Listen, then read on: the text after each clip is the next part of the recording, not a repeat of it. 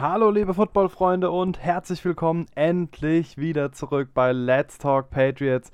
Leute, ich hatte die letzten Wochen so viel um die Ohren, ich kam überhaupt nicht dazu, euch irgendwie mit Content auf YouTube oder auf den Podcastern zu versorgen. Seht's mir nicht, äh, seht's mir nach. Ähm, Jetzt sind wir wieder aus unserer verfrühten Sommerpause da und ab jetzt gönnen wir uns auch keine Pause mehr. Wir haben vieles zu bereden und gucken uns heute das Minicamp Review der Patriots an.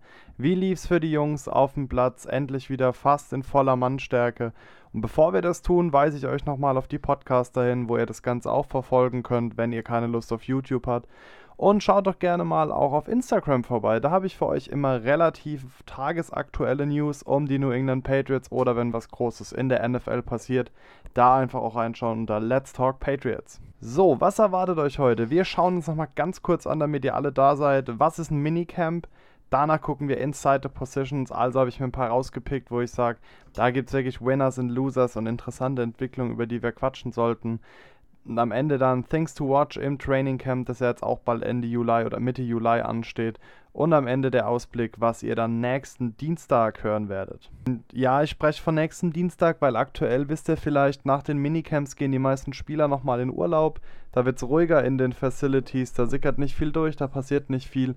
Deswegen jetzt äh, noch ein, zwei Mal, wie gesagt, nur einmal die Woche auf YouTube oder auf dem Podcast dann aber sobald die Fahrt wieder aufnimmt, kommen wieder die zwei bis drei Videos in der Woche. Freue ich mich auch schon extrem drauf. Steigen wir ganz kurz in die Football-Terminologie ein. Was ist ein Minicamp? Also zum einen, das ist ein dreitägiges Trainingscamp, das ist ein deutlicher Anstieg der Intensität. Das heißt, die Übungen werden härter als noch in den Organized Team Activities. Es ist verpflichtend, das gehört ihr dann immer wieder. Das ist ein Mandatory Minicamp.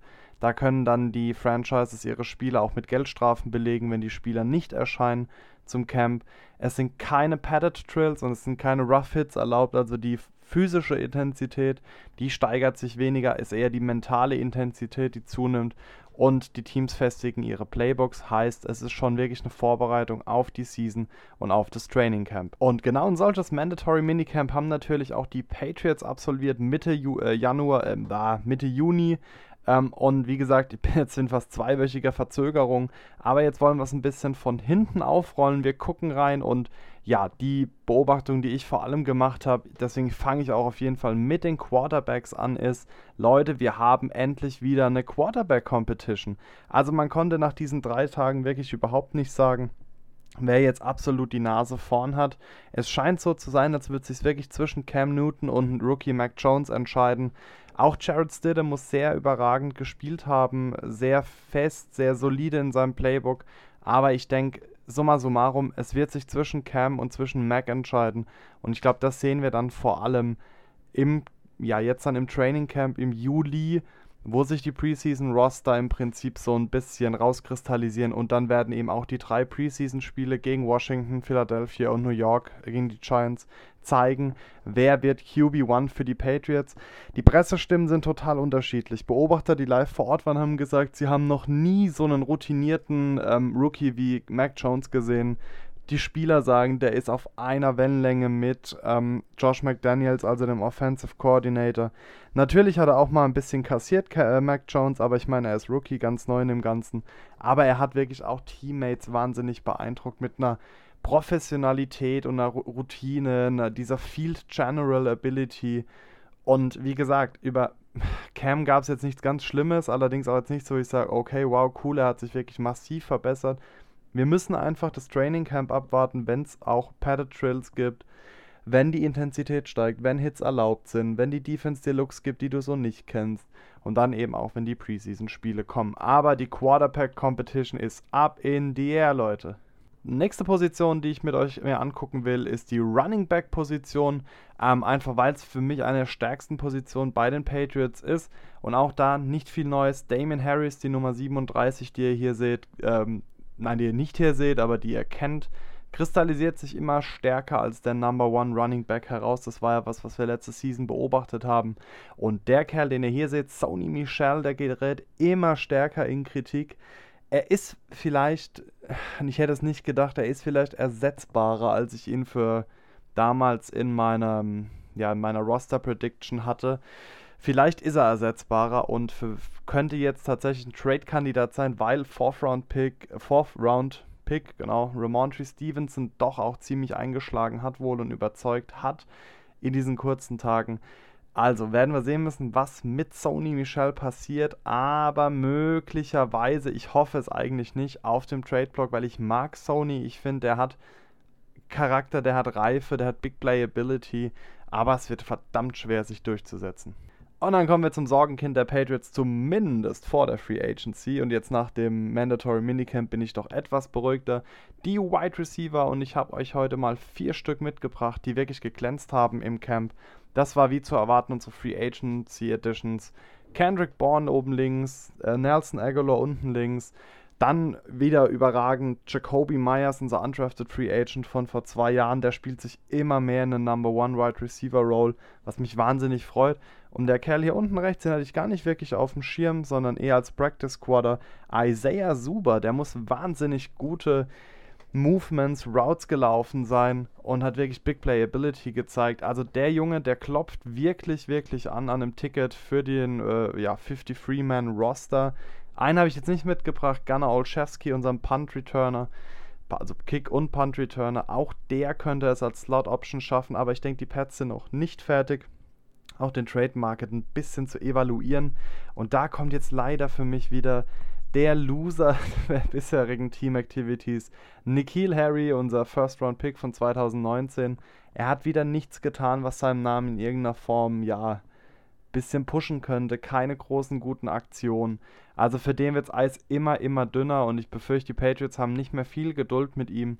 Vielleicht sehen wir ihn also bald weggetradet aus New England. Dann kommen wir zu einer Position, von der ich der festen Überzeugung bin, dass es eine der stärksten Cores in der NFL ist, nämlich den Tight Ends. Und da haben wir jetzt endlich das Debüt von Jonu Smith und Hunter Henry in Patriots Uniform gesehen.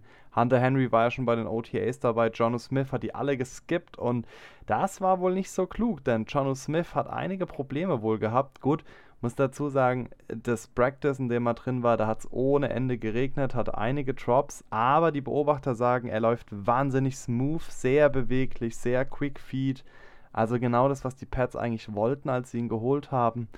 Nichtsdestotrotz ging er dann mit einer leichten Verletzung vom Feld. Ich denke, das war eine Sicherheitsmaßnahme, denn okay, es ist Mandatory Minicamp, aber es geht um Teaching und das ist wichtig. Es ist noch keine große Competition, es geht um Teaching. Und ich glaube, da musst du einem Veteran nicht mehr allzu viel beibringen. Also solange Jonu fit ist äh, fürs Training Camp, mache ich mir keine Sorgen. Hunter Henry abgeliefert wie immer, sichere Hände, guter Blocker, gute Routes, da gibt es nicht viel zu sagen. Wer positiv wohl herausgestochen hat, und das freut mich richtig, ist hier unsere Nummer 86, Devin Asiasi, letztjähriger Third-Round-Pick. Ein extrem schweres Jahr letztes Jahr gehabt, nichts groß bewegt, kaum Receiving-Statistiken. Der scheint aber jetzt wirklich kompletter geworden zu sein. Hat wohl diesen Major Second Year Leap hinter sich oder ist gerade dabei.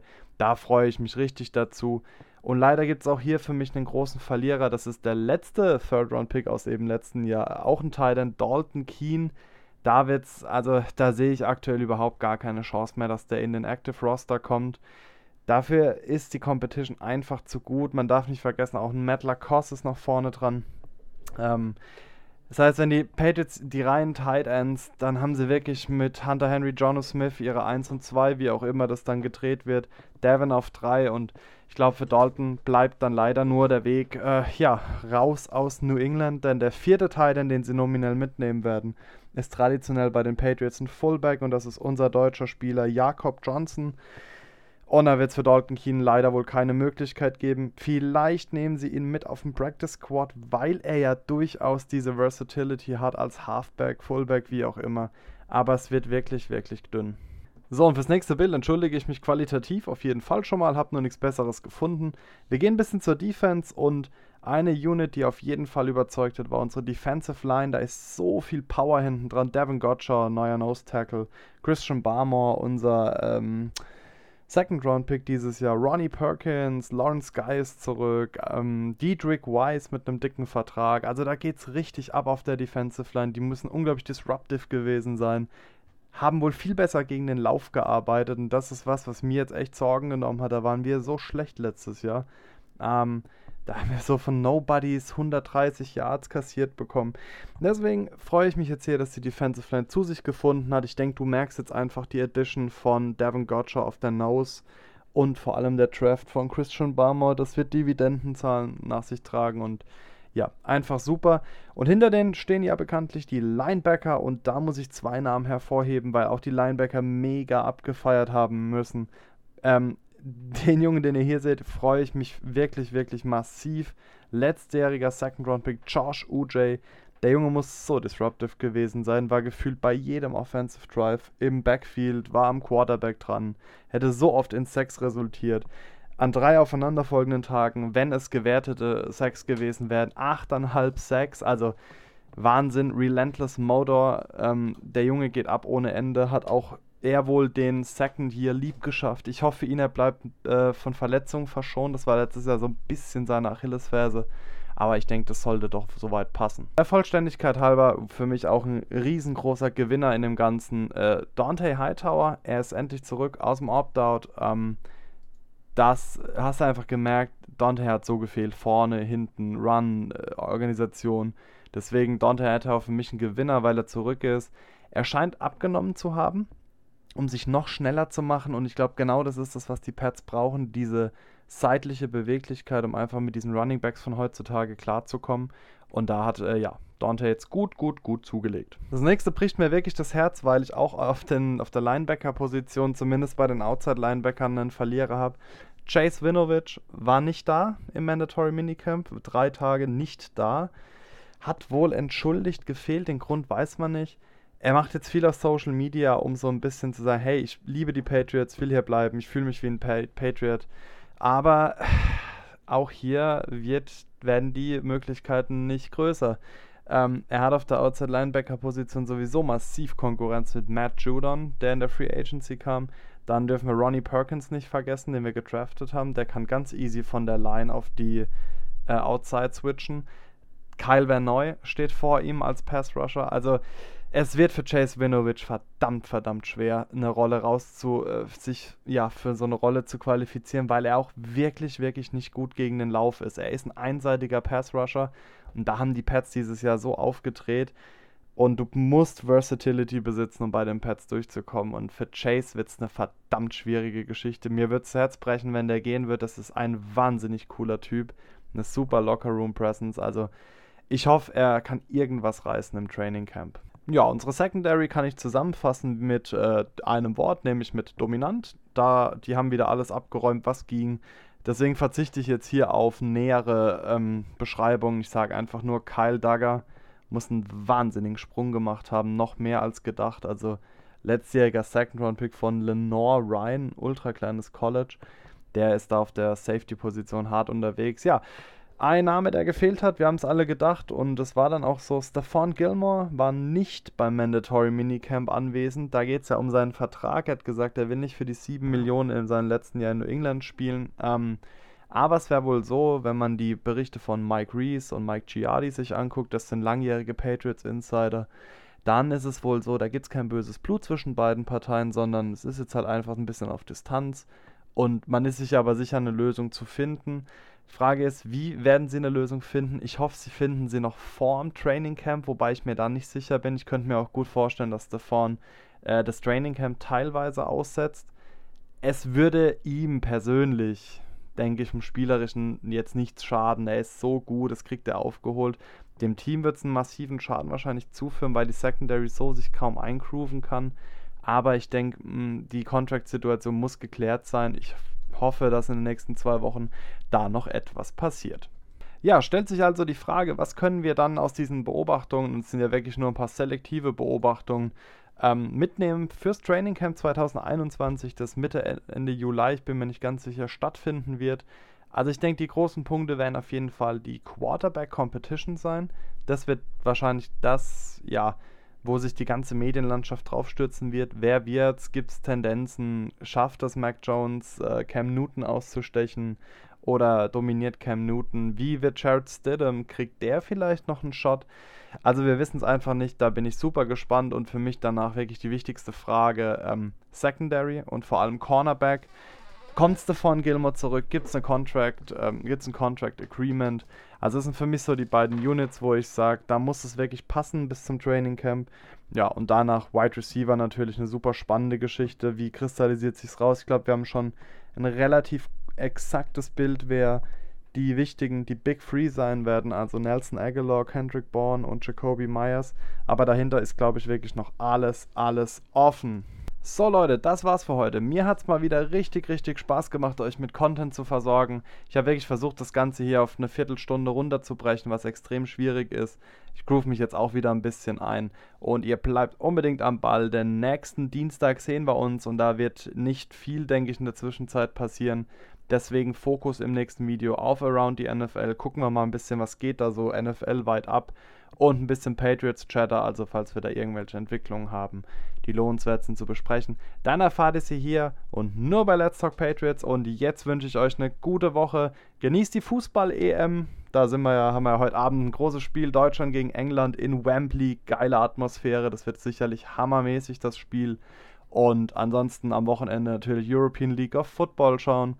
Also, bis dahin, gute Woche, euer Let's Talk Patriots. Ciao.